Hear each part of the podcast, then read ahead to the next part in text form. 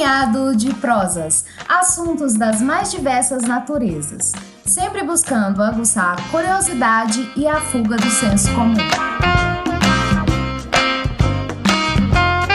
Olá a todos, eu sou João Paulo, este aqui é o Punhado de Prosas, o um podcast de três amigos que apreciam a prosa livre e democrática. Hoje a questão que lhes trago é a seguinte: o que o Egito tem a nos ensinar sobre democracia na atualidade?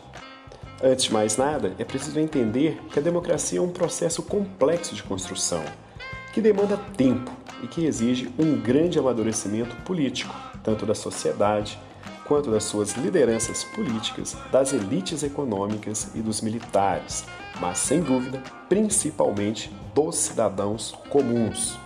Infelizmente, no Brasil, diante de diversos problemas sociais, econômicos, políticos e principalmente éticos, Cada vez mais encontramos pessoas que falam mal, que apontam ferozmente os limites da democracia e flertam descaradamente com a tirania.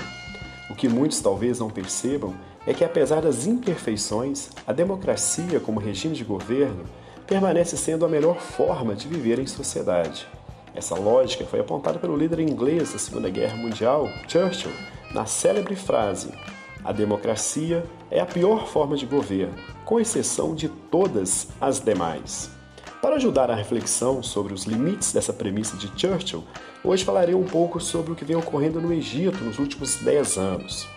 Em 2011, na, durante a Primavera Árabe, né, um movimento que levou milhões de pessoas às ruas no norte da África e no Oriente Médio, com o intuito de derrubar ditadores longevos e protestar contra o baixo padrão de vida, os egípcios, em manifestações históricas na Praça Tahrir, no centro do Cairo, derrubaram seu ditador, Mubarak, que por 30 anos estava no poder. Isso mesmo, 30 anos.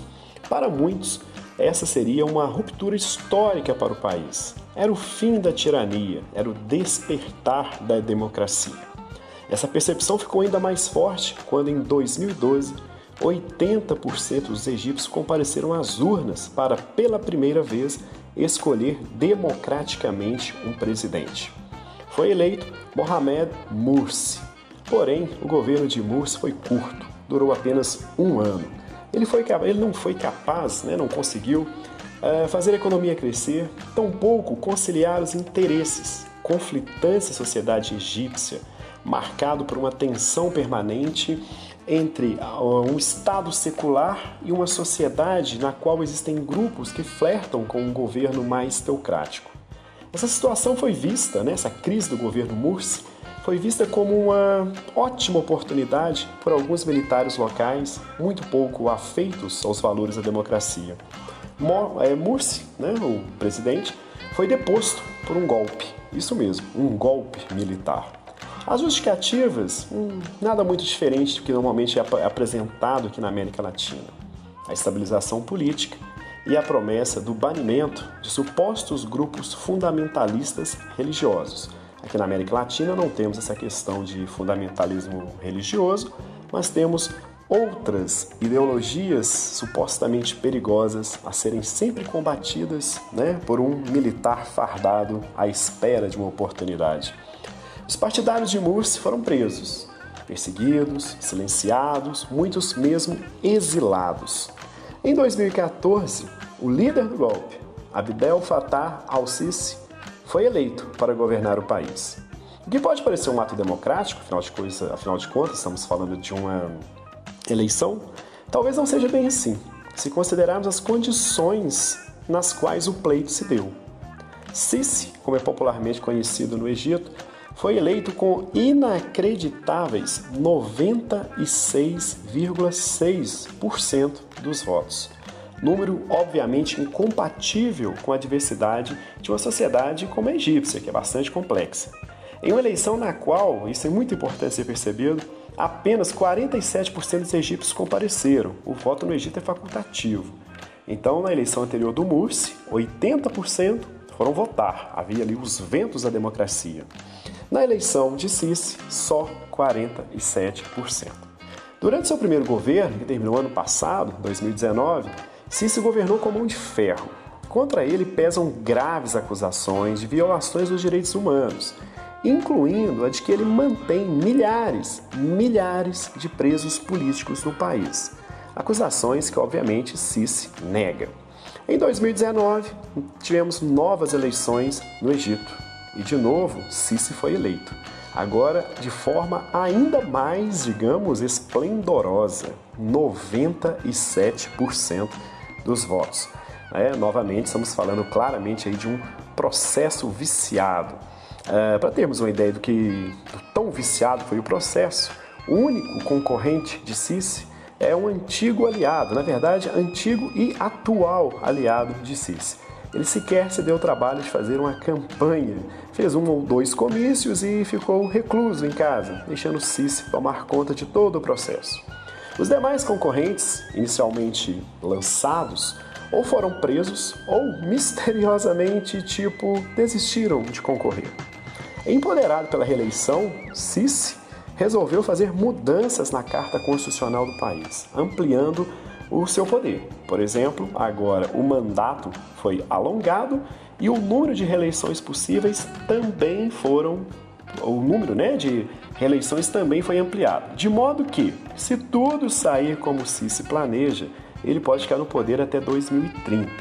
Isso, claro, se não resolver mudar a regra do jogo, mudar novamente a Carta Constitucional ali por volta né, de 2028 e se candidatar e recandidatar eternamente. E aí talvez ele possa até superar né, o antigo ditador Mubarak, que governou por 30 anos até cair em 2011.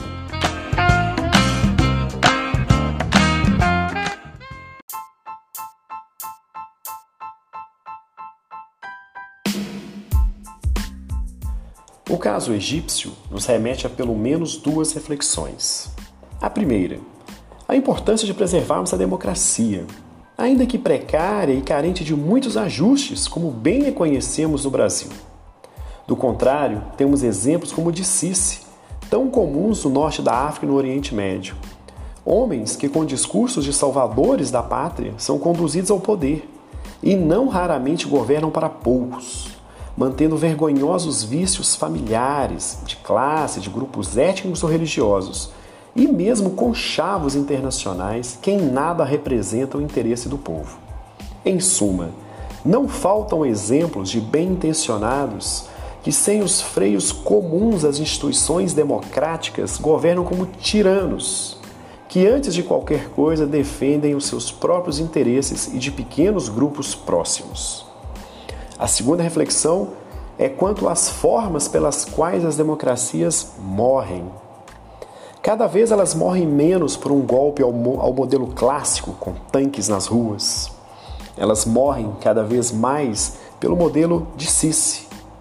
Morrem sendo corroídas por dentro, isto é, pela manutenção de eleições de faz de conta, pela mudança das cartas constitucionais e pelas alianças com as forças militares, que, interessadas em sua fatia de poder e privilégio, sustentam autocratas no poder. Portanto, que tenhamos a sabedoria de valorizarmos a democracia, entendendo-a como um processo sempre em construção e, portanto, imperfeito, e que tenhamos a sagacidade de reconhecermos os oportunistas que usam os seus instrumentos, por exemplo, as eleições, para acessarem o poder, para construírem os seus poderes, os seus projetos, na verdade, né? os seus projetos autoritários.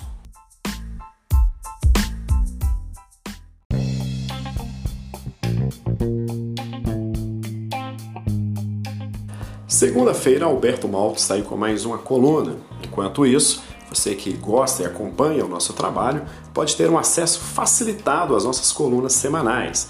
Basta que basta você adicionar o nosso canal ao seu tocador de podcast preferido. Então é isso, um forte abraço e até a próxima semana.